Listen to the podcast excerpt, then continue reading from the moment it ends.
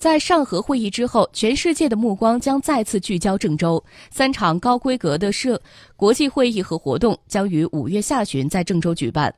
昨天上午，市政府新闻办召开新闻发布会。五月二十一号至五月二十三号，由中国考古学会主办，郑州中华之源与嵩山文明研究会、河南省文物考古学会承办的首届中国考古学大会“二零一六郑州”将在郑州召开。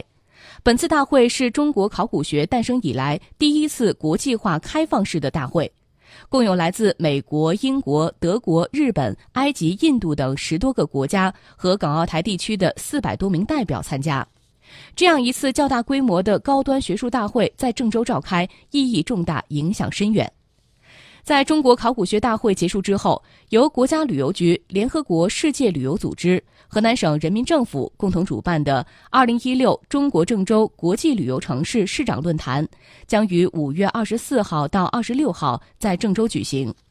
这次论坛是构筑国际旅游业和旅游城市高端交流共谋发展的合作平台，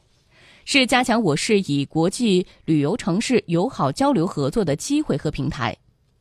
另外，在五月二十六号到六月二号期间，由中国摄影家协会、郑州市政府主办的二零一六中国国际摄影艺术节暨中国第十六届国际摄影艺术展览也将在郑州隆重开展。这是一项国际性的摄影节庆活动，是向国内外介绍摄影家及其优秀作品的重要窗口和平台。郑州连续举办国际盛事，充分标志着郑州走向国际化都市的步伐正在加速，郑州国际商都形象日益清晰。